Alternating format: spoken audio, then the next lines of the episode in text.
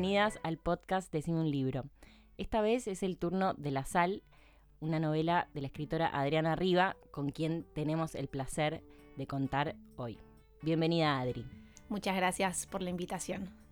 Estamos muy contentos de tener por primera, vez a la autora de uno de los libros que comentamos, porque nos va a permitir eh, bueno, abrir un montón de cosas que nos generó el libro. Estamos contentos y un poco inhibidos. Sí, Hay que confesarlo. Sentimos que, vamos a dar un examen un poquito. Yo venía para acá diciendo como, ay no, tengo que rendir y encima con ella, no, me quiero morir. Y recién estábamos con Rafa discutiendo, bueno, ¿quién cuenta la trama? Y él me miraba con, no, yo no, no, yo tampoco, bueno, que la cuente ella, no sé, cómo que no. Nos da miedo equivocarnos. De hecho, estábamos diciendo, no, porque tenía un hijo de tres años. Y Adri dice, no, que tres años, tenía ocho. Dice, mira, y nos muestra la página. Le digo, no hace falta que me la muestres, claramente tenés razón si lo decís vos. Así que bueno, vamos a ver cómo nos sale, pero estamos muy contentos de, que estés acá. Yo también, muy contenta de estar acá. Así que adelante, no, no sean tímidos. Sí. Bueno, este libro es de, este año, del 2019. Está editado por Odelia Editora. Y para contar un poco la trama, antes de empezar a, hablar de diferentes de diferentes temas que, que, van surgiendo del libro.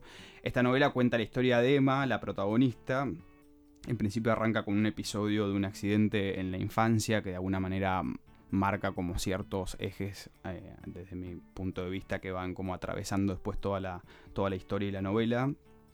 Y después se centra mucho en la relación de Emma con su madre eh, y en algún momento del libro va contando todo un viaje que hacen junto a su hermana, su madre y su tía, las cuatro, a un pueblo de La Pampa que tiene que ver con los orígenes de, la madre y de la tía y de alguna manera de, toda la historia familiar. Eh, y ahí se van indagando muchas cuestiones en relación a, su familia de origen y cuestiones previas de sus abuelos o sus antepasados y me parece cómo se van poniendo de manifiesto también en su propia familia. Ella tiene está embarazada y tiene un hijo de 8 años, ahora sí lo tengo más claro. Em, y eso, ah, ahí va, esa creo que está resumida la trama. Sí, como dijo Rafa, el libro está dividido en tres capítulos. Uno se llama La caída, el segundo se llama El viaje y el tercero es El parto, porque Emma es una, mujer de treinta y pico de años que está embarazada. Em, entonces, más allá de que constituyen como estos eventos particulares en la vida de Emma, yo te quería preguntar si vos creías que podíamos analizar los títulos eh, más que nada como una representación misma del vínculo con su madre y la evolución que fue alcanzando a lo largo de toda la vida de esta protagonista. Em, a ver, como en el sentido de que la caída es como un momento en el que Emma deja de ser una niña y, empieza a definir lo que su madre es para ella. Eh, y cómo ahí se cae, de hecho, su figura maternal eh, al entrar Emma en la adolescencia y el viaje es un poco este conflicto, este conflicto constante que ellas dos tienen, que en realidad es un conflicto yo a veces siento como más unilateral porque es el conflicto que tiene Emma con su mamá y como el parto es el momento en que ella se sincera con quién es, con esta obsesión que tiene con su mamá y de alguna manera la suelta y la acepta. Eh, no sé si vos lo pensaste de esa manera o como que es algo que se dio eventualmente. Eh, sí, está, está buenísimo escucharlos porque siempre los lectores sacan mucho más de lo que uno escribe. O sea, uno escribe y después el, lector lo, lo, resignifica y está buenísimo eso. No sé si lo había pensado tan así. Eh, me parecía que era importante dividir, o sea, a veces hay cosas que tienen que ver con la estructura de la novela mm. eh, y en este caso, si bien también puede ir con la trama, era sobre todo una división más bien estructural. Eh, pero sí, es cierto que ella, digamos, igual en la primera parte cuando dijiste la caída, el primer capítulo, que es bastante breve, no necesariamente se, da cuenta, la madre siempre fue así, sino que es algo tal vez esa caída que tiene eh, es tal vez como un hecho que la marca, mm. pero no es que la madre cambia a partir de eso, sino que la madre siempre fue así y siempre tuvieron esa relación, pero tal vez es un hecho significativo que resume bien lo que es la relación madre-hija. Después sí, el viaje es, digamos, también un viaje eh, de ella, digamos, de la protagonista consigo misma y la relación con su madre. Eh, y sí, y está bueno también el parto totalmente, que igual un poco de, soltarla y decir, bueno, hasta acá. Eh, aunque obviamente uno nunca puede soltar ciertas cosas del todo, pero, pero sí, está, está muy bueno lo que decís, sí. A mí el, capítulo que más me gustó fue el último. Hoy, hoy lo estaba releyendo, me mm. venía para acá y me encantó, pero me pasó algo muy raro, que cuando leí el libro, como que pensé, yo no lo había visto como por capítulos, lo empecé a leer y lo leí como creo que en un día o dos. Y llegué al final del último capítulo, del, del segundo capítulo y pensé que se había terminado. Y de hecho dije, ah, bueno, terminé buenísimo. Y de repente dije, ah, no, me faltan, porque el último capítulo es más cortito, me faltan cinco hojas. Y como que ahí me cambió todo el libro, yo pensé que había terminado ahí. Y bueno, creo que el final que tiene es espectacular y como toda esta parte que ella hace esta mea culpa, me encantó. Eh, cuando dice, eh, no me da cuenta de esta, como que está obsesionada y como, bueno, a mí, a mí me encantan los libros que tienen buenos finales, que no pasa siempre. Sí. Y a veces, en un momento me amigué con esa idea y dije, bueno, voy a soltar, un libro puede estar bueno aunque el final no me termine de cerrar del todo o no me fascine. Y me parece que La Sal tiene un final como muy fuerte, como toda la novela es fuerte porque este vínculo madre-hija es intenso y termina, digamos, de la misma Sí. manera. Creo que está Sí. bueno eso. Eh, justo me acuerdo el otro día que, que Lorry Moore cuando vino acá decía que en, en general uno tiene el principio y tiene el final de algo y le falta lo del medio que en el fondo, bueno, digamos, es, es- es lo más, no, no digo lo más importante, pero es lo que tiene que generar todo para que el final sea realmente Mm. efectivo y tenga, y tenga sentido. Entonces, eh, es cierto, a mí también me gusta el final, cómo quedó, pero para poder sentirlo tenés que atravesar todo el viaje, ¿no? Para que te pegue de esa manera. Sí. Quiero decir, el final solo no tiene el mismo peso que... No, eh, no. Incluso, se pero uno s- tal vez hasta se podría leer como un cuento suelto el Ah. final, Sí, si quisieses, totalmente. porque hay, o sea, sí, pero me Bueno, parece todo- que... yo creo que en la sí. primera parte también un poquito También, se podría... totalmente. Es casi que ¿No? los podías dividir en. Pero me parece que el, el continuado de la caída, el viaje y el parto le da mucha más, eh, mucha más fuerza. Y hay que armar todo ese viaje, que es, te diría casi el 80% de la novela, para que, digamos, bueno, para que el final te entre y te llegue de otra manera. Sí, creo que es un libro que yo, yo subrayé un montón de frases, tiene como, me, me- Mil, me gustó mucho todas. eso, tiene eh, cómo lográs con pequeños detalles o escenas mínimas o, o comentarios muy sutiles eh, representar un montón de cosas difíciles de poner en palabra. Yo, o sea, si, como alguna vez que he conversado sobre el libro con otras personas, para mí lo que, lo que refleja el libro de una manera muy clara es cómo circulan las emociones dentro de una dinámica familiar. De un modo que es difícil explicitar. O sea, si uno piensa quizás en su propia familia, como tenés que contar demasiadas cosas para dar cuenta de cómo, de cómo es el funcionamiento muy interno, o algo de que solo los propios miembros entienden, pero sin poder ponerlo en palabras, y cómo eso está atravesado por, digamos, generaciones previas, Sí. incluso quizás cosas que uno puede no saber, eh, pero que de alguna manera se hacen presentes en los vínculos. Sí. Eh, bueno, distintas cosas. Lo de, lo de los detalles eh, a mí me encanta porque me parece que la literatura eh, son detalles. Mm. O sea, básicamente 100%. la buena literatura es encontrar, o sea, no, no estoy diciendo que la mía lo sea, ¿eh? pero a la que a mí me gusta, no, no, no, pues no quiero decir, a mí lo que me gusta siempre encontrar es justamente cómo a través de un detalle puedes contar una situación enorme con nada más que una cosita muy Y sí, pequeña. yo creo que como la, como la pintás a esta madre, a Sí. O Raquel o Elena, em, con cositas, detalles, eh, Claro. por ejemplo, de que ella es judía y detalles de cómo dice la palabra Israel Sí. y después si esto y si lo otro y si esta pregunta, eh, para mí está pintada perfectamente una parte de su personalidad. Eh, con detalles, con pequeñas oraciones que, que uno Sí. como lectora los va tomando y va formando esta persona. Está buenísimo eso. Sí, para mí eh, es, es- es lindo. A mí me gusta cuando leo libros encontrar eso y también un poco lo que decís en cuanto a las dinámicas familiares. Lo escuchaba también el otro día alguien que, que comentaba el libro. Un poco es como que no, no pasa mucho en la sala, en el fondo. No es que tiene. No. Viste que uno lee libros donde eh, hay. Bueno, arranca con un accidente, está bien, pero después siguen y hay, no sé, y hay una separación y hay un no sé qué, y hay una muerte y hay.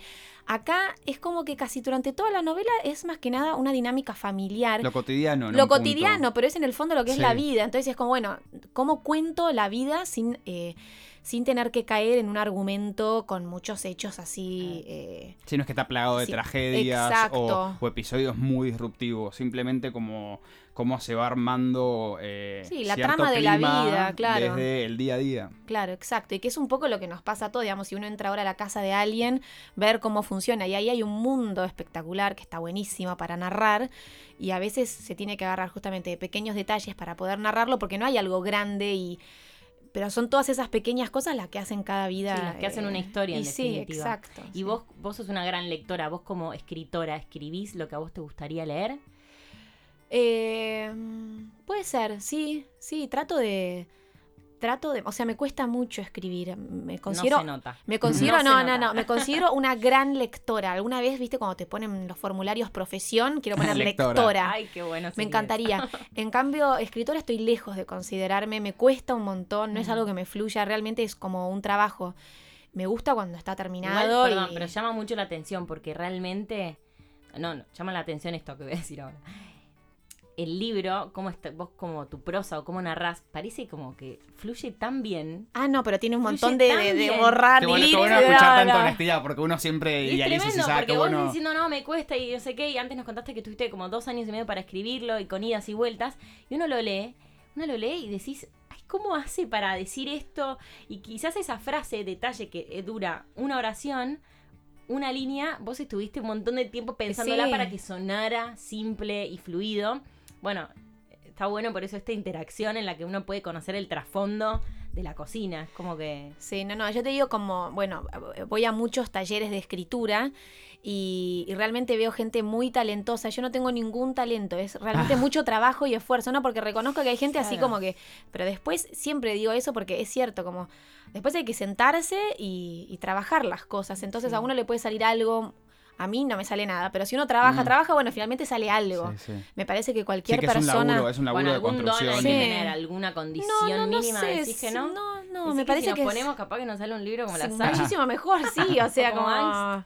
No, no, no, me parece que... Pero sentís que el proceso de, de, de- quizás nos, nos quieras contar cuándo empezaste a escribir o cuando empezaste a escribir ficción, pero mm, pensás que cuando uno empieza a escribir empieza a mirar la realidad de otra manera, que hay un proceso eh, de cómo uno percibe el mundo más allá de, de sentarse a escribir en concreto. Eh, a mí no, me cambió mucho la manera de leer, no tanto de mirar el mundo, porque veía esa, pero eh, no, me parece que siempre igual vi las cosas que ahora me doy cuenta que las puedo narrar. Mm. No es que las empecé a ver a partir de que, de que, empie- de que escribo, pero sí me pasó con la lectura, mientras antes yo tal vez leía muy rápido, ahora es como que cuando leo también busco cosas y busco, y, y cuando subrayo son subrayados ya más de nerd, eh, de, digamos de buscar, ah, mira cómo hizo acá el Pero, pase claro, de es tiempo como- temporal esa o... Es una pregunta que te quería hacer también, como, ¿qué otras obras te habían inspirado vos al momento de escribir sobre esta temática tan recurrente de- del vínculo madre-hija que evidentemente nos obsesiona a vos, a mí, a todos?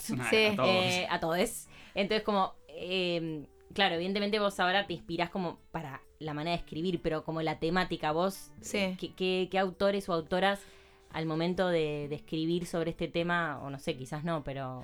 Sí, ¿Qué no, bueno, buscas? no, se- eh, para empezar, que eh, leo muchas mujeres, o sea, de, Mm. eh, de cada 10 libros que leo, 8 son de mujeres.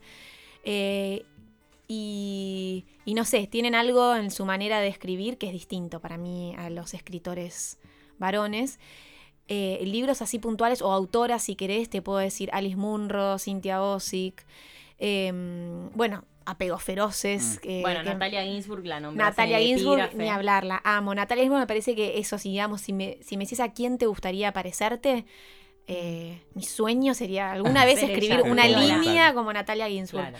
Porque me parece que Natalia tiene eso de retratar la cotidianidad, las relaciones familiares. Es espectacular. Y a veces la gente me dice, bueno, ¿qué libro me recomendás? Soy muy mala con la memoria. Y se me mezclan, porque en el fondo es un mundo lo que ella hace. Es como el mundo de Natalia Mm. Ginsburg. Puedo agarrar cualquiera Y ahí aparecen. Michele y no sé quién, y son, claro. Entonces a mí lo que me gusta de ella es eso, que, que narra la, la vida un poco. eh, no sé, me encanta lo que hace. No sé si lo estoy explicando bien, pero bueno, No, el no, léxico. Bueno, familiar. de hecho, un- a mí el epígrafe de este libro me encanta porque hay, hay, me parece que por un lado hay dos epígrafes. Uno de Natalia Ginsburg que habla de esta cosa como que extrañas esas madres que se quedan agazapadas ahí en el fondo de nuestra vida. Y esto es un poco, creo, un adelanto, una introducción de lo que va a ser, una, es un mini resumen Sí. eh, de lo que va a ser el libro. Pero también me gusta mucho cuando eh, está este epígrafe de John Lennon que dice, la mitad de lo que digo no tiene sentido, pero lo digo solo para llegar a vos. Me encantó eso. Sí. eh, y bueno, el libro de hecho está dedicado a tu mamá, Sí. lo dice acá. eh, como es una manera, siento como, no pedirle perdón, pero es como excusarte por, mira, yo estoy escribiendo esto más allá, y es un poco lo que le pasa al personaje también. Estoy un poco obsesionado con vos, lo único que hago es cuestionarte y quejarte que si la Navidad, que si el regalo, que si mis hijos, que esto, que lo otro, que no me das bola, pero en el fondo lo hago porque te quiero y quiero estar cerca tuyo. Y me, me gustó como, me parece que están muy bien elegidos eh, y hacen mucho sentido con el, con el libro. Me, gustaron mucho. Sí, sí, la verdad que a mí también me encantan. Los epígrafes son lo mejor del libro. Eh, porque tal cual, son muy distintos, porque uno apunta a, lo, a explicar lo que es la trama del libro, que sería el de Natalia Ginsburg, y el otro es una dedicatoria casi personal a mi mamá. Y además es de John Lennon, que amo, lo tengo tatuado. Eh, tengo, me hice un tatuaje a los, no sé, 15 años que ahora parece Harry Potter. y, cuando me acordé de esa frase dije, es perfecta, ¿viste? Cuando encontrás algo que, que, va Sí, pero perfecto, y como anillo al dedo. Y, y, es tal cual, me parece que más allá de, las cosas que va narrando y las cosas que, que, que uno pueda sacar de, de, la novela, se lee con mucho amor, o yo siento que está escrito con, con mucho amor. Entonces, a pesar de, de todos esos reclamos, hay un trasfondo de amor, o sea, en el fondo lo que le está pidiendo es amor, de alguna manera. Entonces, me parece que por eso estaba tranquila. Eh, si bien es, ficción, hay muchas cosas que son eh, autoficción, ¿no? Y estaba tranquila porque me pareció que siempre lo estaba haciendo desde un lado eh, amoroso, por decirlo de alguna mm. manera, a pesar de todo, ¿no? Y por suerte se leyó así. Bueno, esa, era otra, otra duda que tenía, como cuando se trata de personajes como que su perfil es tan similar a personas que quizás conoces en la vida real, ¿cómo haces para manejarte frente a un personaje tan perfectamente delineado y que no necesariamente es halagos eh, hacia, en este caso, eh, la madre de Emma? Bueno, eh, me parece que este personaje, todo el mundo me pregunta, bueno, ¿qué hay de cierto, qué no hay de cierto en este en este personaje. Hay mucho de cierto, pero ahí es como te diría que todo es cierto, pero no como si yo tuviese agarro a alguna persona y cuento nada más que lo que yo elijo contar. Después podría escribir otra novela con la misma persona contando otros aspectos, como es insondable una persona casi. Entonces, todo esto malo, o que aparentemente malo, que dice la gente que le encuentra, también te puede decir un montón de cosas buenas. Yo opté crear este personaje usando estas características porque era lo que servía a la trama y lo que lo hacía fluir.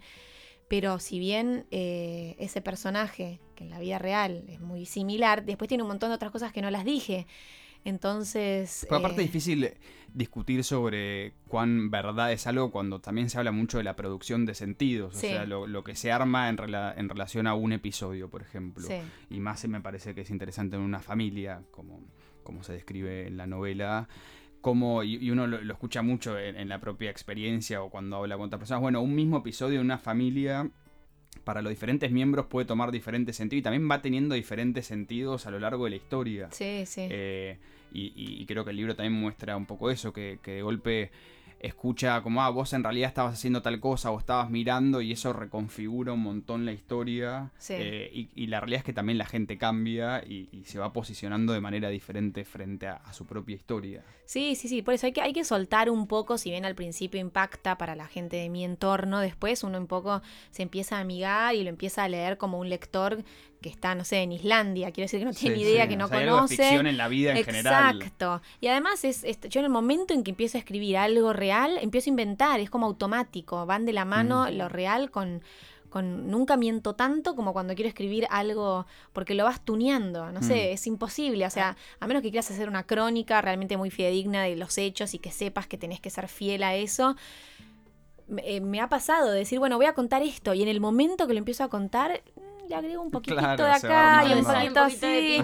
Pero ¿qué te parece si en vez de eran dos, eran cuatro? Y si no sé, y si fue acá, en verdad fue allá. Y entonces uno empieza con situaciones reales a, transformarlas. Bueno, también la gracia de escribir, si no, como estás relatando a lo que pasó exactamente. No, bueno, pero hay crónicas que, pueden ser también espectaculares. No, testimonio o una No, no, no, claro. Pero sí que yo uso mucho lo real, porque a mí me ayuda. Hay gente que tal vez puede inventar, a mí me ayuda a arrancar. Partir de algo. Sí, exacto. Partir de algo real para, para después ficcionalizarlo. Armar una historia. Exacto. Hay gente que arranca de una historia completamente... Eh, Pero a mí, a mí como lectora, digo, me, me, parece divertido y justo, bueno, antes estábamos grabando otro episodio del podcast donde contábamos que este autor, a partir de un artículo de diario, él no supo más nada de esta historia y empezó a armar una historia porque necesitaba saber, y, y, me imagino si es algo que tiene que ver con, con la, propia, la propia biografía de una, debe ser divertido, como, bueno, voy a tomar este personaje y le voy a meter esto, esto, aquello, Sí. esta situación, como que también un poco sanador.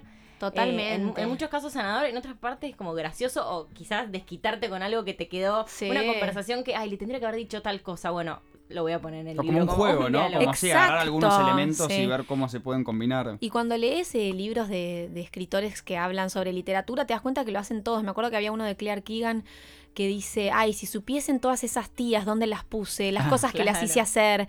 Eh, y sí, tal cual, un poco un de esquite, un poco para jugar. Bueno, mira, voy a poner a mi abuela haciendo tal cosa, o sí, cosas que no pudiste decir en, en la vida, Sí. las decís a través de otros personajes. Está, es, es- Está sí, bueno. es un poco de la Mm. gracia, por lo menos para mí cuando Claro, escribo. que yo me imagino, porque está, está bueno también Sí. ese, ese juego que uno puede armar en su propia imaginación. Bueno, Sí. no sé, Es dejar como volar armarte otra, otra vida. otra vida, una vida, un- una vida paralela. Sí, exacto, sí. Y mm, yo lo que te quería preguntar es como cuánto vos tenías claridad de las escenas que ibas armando y cuántos detalles, no sé, quizás vos de siempre ibas anotando, no sé, en un cuadernito o tenías, o eso iba surgiendo. A mí me gusta mucho, hay eh, varios detalles en relación al contacto físico entre, Sí. entre los miembros de esta familia y sobre todo en relación a cómo se saludan. sí. En un momento Cuando dice lo de la familia de así. los, de los palos de bowl. Ah, de sí, los palos de bowling. O decir, por ejemplo, no nos saludábamos con un beso ni con la mano, no sé cómo nos saludábamos, como que, y, y cómo en eso hay un detalle bastante clave, o en un momento contás que la, la protagonista ve muy mal a la hermana y se quiere como acercar a abrazarla y realmente no puede, como Sí. que hay algo que, que está, que determina mucho el modo de acercarse a los demás. Si eso iba surgiendo a medida que armabas el relato, o vos ya tenías esa idea previa que lo querías como poner en escenas. No sé si lo tenía, nu- nunca tengo nada tan pensado, pero sí sabía que es, eh, también lo dice en la, en la novela, es eh, mi familia tiene poco de familiar, dice una cosa así, ¿no? Mm. Entonces esa eh, como esa distancia física también es una distancia eh, emocional, ¿no? Sí. Entonces me parecía que estaba bueno que se viese incluso eh, en lo más fácil de ver, que es lo físico, ¿no? Sí. En, lo, en lo que uno puede palpar.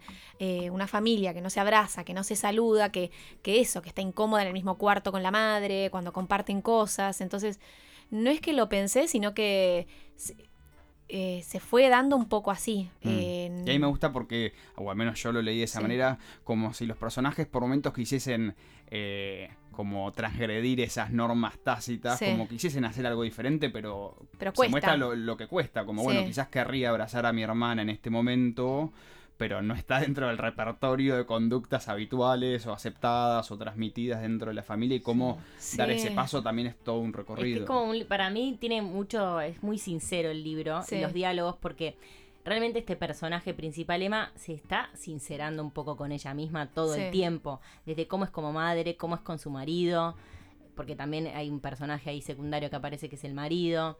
Eh, ella hace un sinceramiento porque, bueno, uno está como en la psiquis de ella Mm.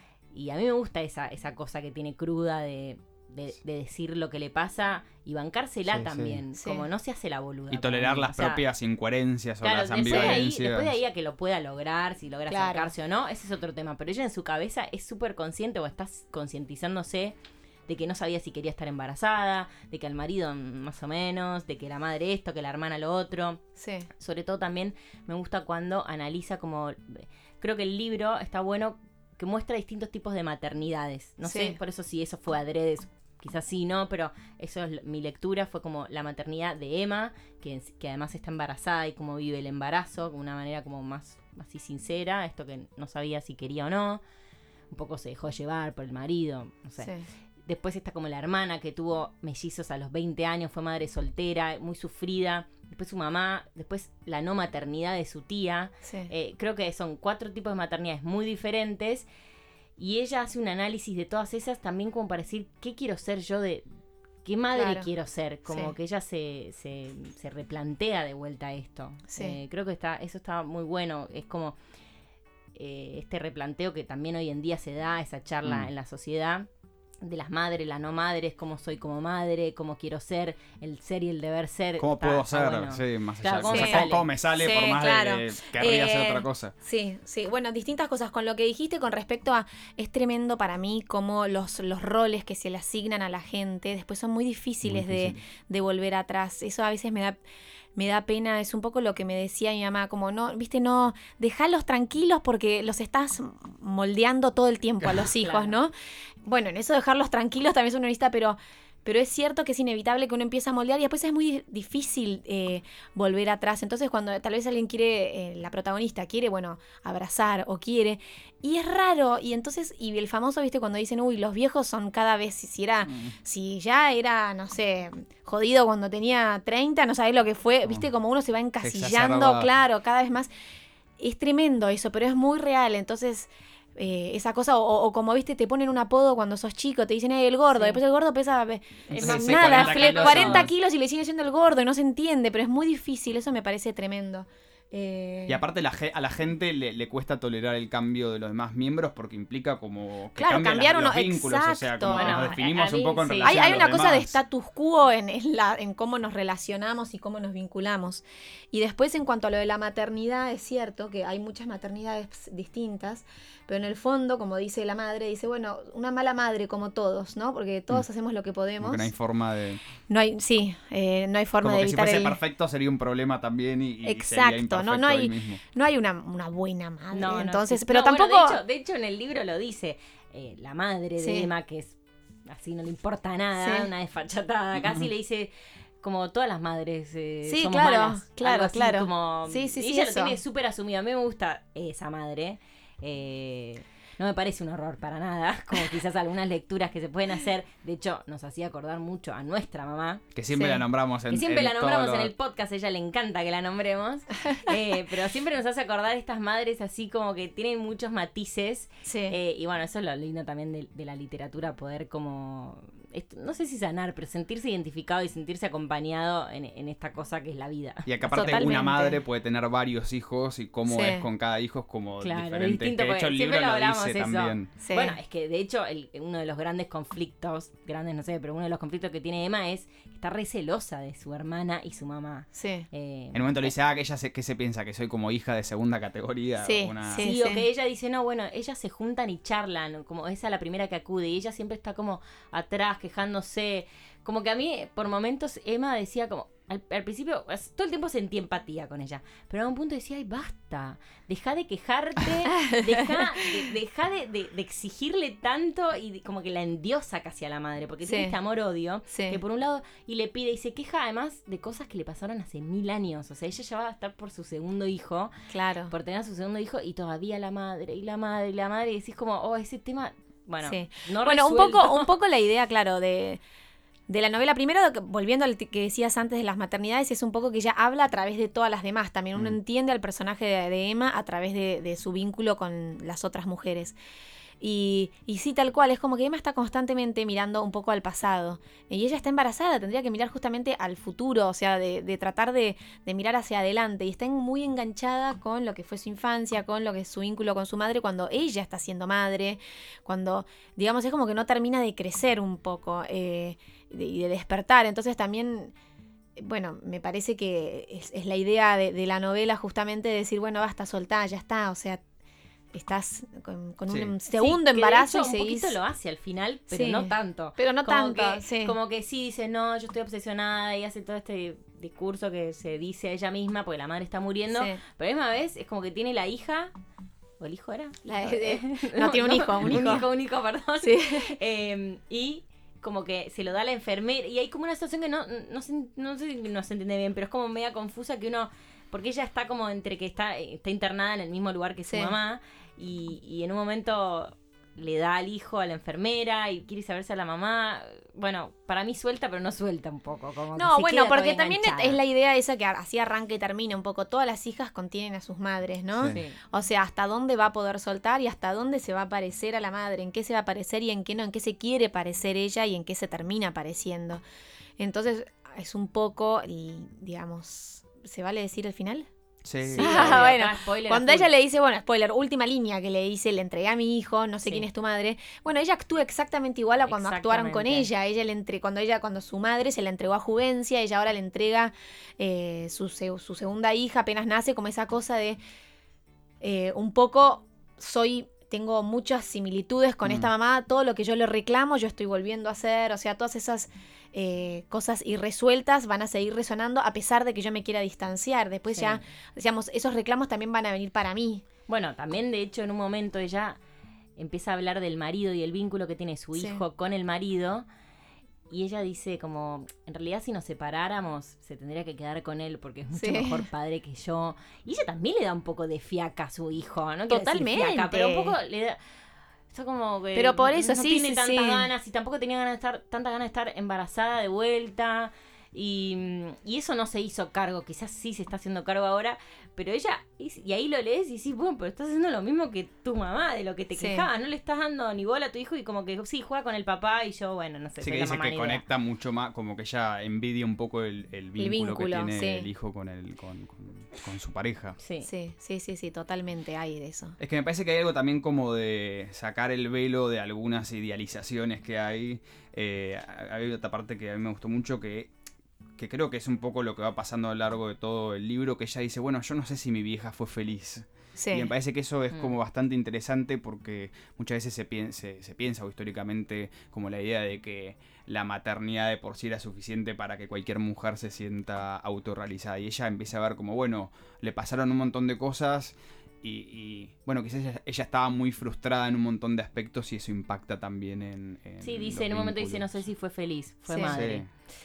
Esta cosa de, idealizar- separar la- la claro, maternidad no sé si como fue garantía feliz, de- Fue madre. Sí. totalmente. No, no, fue madre no, y ni no te- siquiera que lo más importante necesariamente que le pasó fue ser madre. No. O sea, la, la gente es madre y es muchas más cosas. También esa obsesión de la protagonista con la madre sin darse cuenta que la madre antes de ser madre también fue una mujer con un montón Sí, de era médica y un montón de y cosas. cosas. y toda una historia y todo un trasfondo que después, bueno, uno le suma eso, además ser madre.